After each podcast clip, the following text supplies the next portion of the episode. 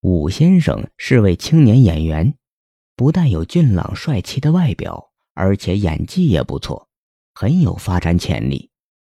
但他只是崭露头角的新人，如果他想要有更好的发展，就需要有人为他包装和宣传，以扩大名声。可是要做到这一点，需要很大的资金。武先生自己没有这么多钱。有一次偶然的机会，武先生遇见了麦女士，他们很快成为了好朋友。因为麦女士曾经为纽约某家公共关系公司效力，她不但精通公共关系业务，而且拥有非常好的人缘。几个月之前，麦女士从大公司离职，自己开办了一家公共关系公司，但让她烦恼的是。没有特别出名的演员、歌手愿意与他合作，毕竟他的公司名气不大，因此他的生意只能靠一些小单子维持。直到他遇到了武先生，麦女士看人很有眼光，她很看好武先生的发展潜力，而武先生又需要一个公关公司为自己打造形象和名声。就这样，两个人成为合作伙伴。进而成了至交好友。两个人的合作达到了最佳境界，在麦女士的操作下，武先生的身价大增，而麦女士的公司也因为有武先生的成功案例，在业界留下了不凡的名声。后来，武先生自己开了一家影视公司，麦女士也获得了一部分股份，而且武先生影视公司的很多艺人。都与麦女士的公关公司有业务往来。武先生与麦女士在合作中各取所需，既满足了自己的需要，同时也满足了对方的需要。互助使他们同时迈上了成功的台阶，这就是互惠互利。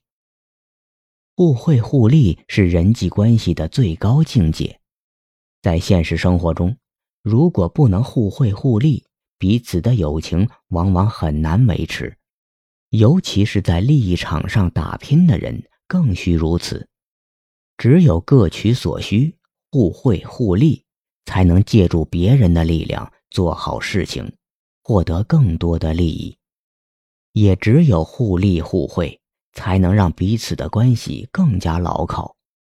如果以牺牲一方的利益让另一方得到好处，这样绝对不可能营造稳定和谐的人际关系，甚至于夫妻关系的稳定，在某种程度上也是因为遵循互利互惠的原则。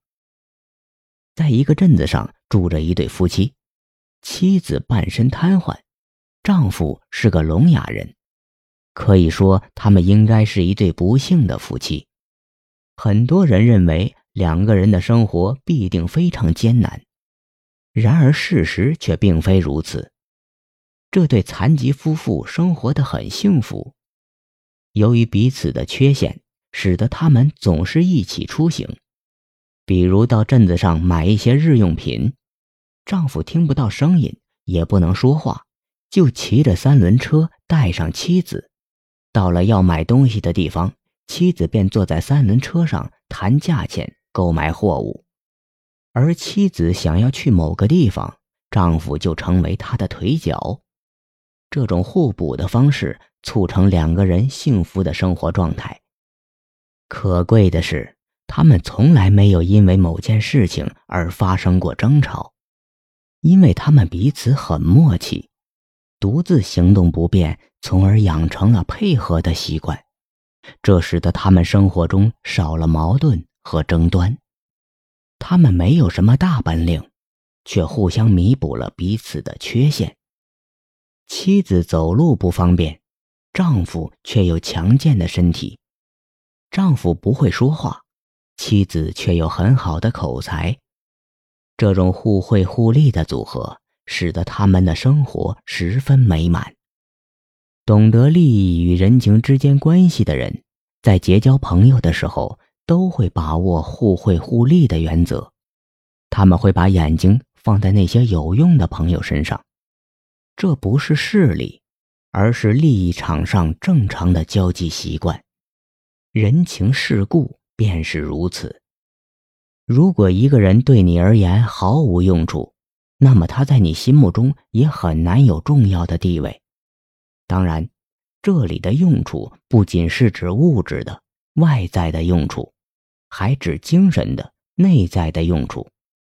从这种意义上来说，所有的友谊。实质上都是以互惠为基础，但是受传统观念的影响，人们在交往中更愿意谈感情，而忌讳谈功利。然而实际上，人与人之间的交往需求是多层次的，不能单纯的归结于感情上。即便是最纯洁的爱情，尚且有着欲望的目的，更何况友情呢？没有目的的友情是缺乏基础的，没有需求的友情更是盲目的。也只有不知世事的人才会认为，友谊关系不需要互惠互利。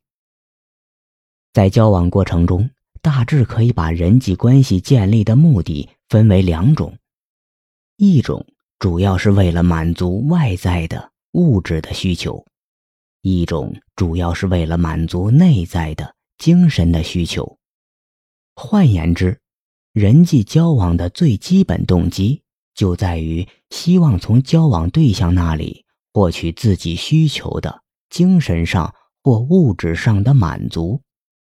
也就是说，如果彼此之间无法满足对方的物质或精神的需求，那么。人际关系很可能会走向淡薄。由此可见，互惠互利实际上是符合人情世故的交际原则。良好的交际关系应该是既要感情的，也要功利的。不管是感情还是功利，人际交往都是为了满足双方各自的需求，而人际交往的延续。或不断加深的一个必要条件是，交往双方的需求和需求的满足必须保持平衡，否则人际交往就会中断。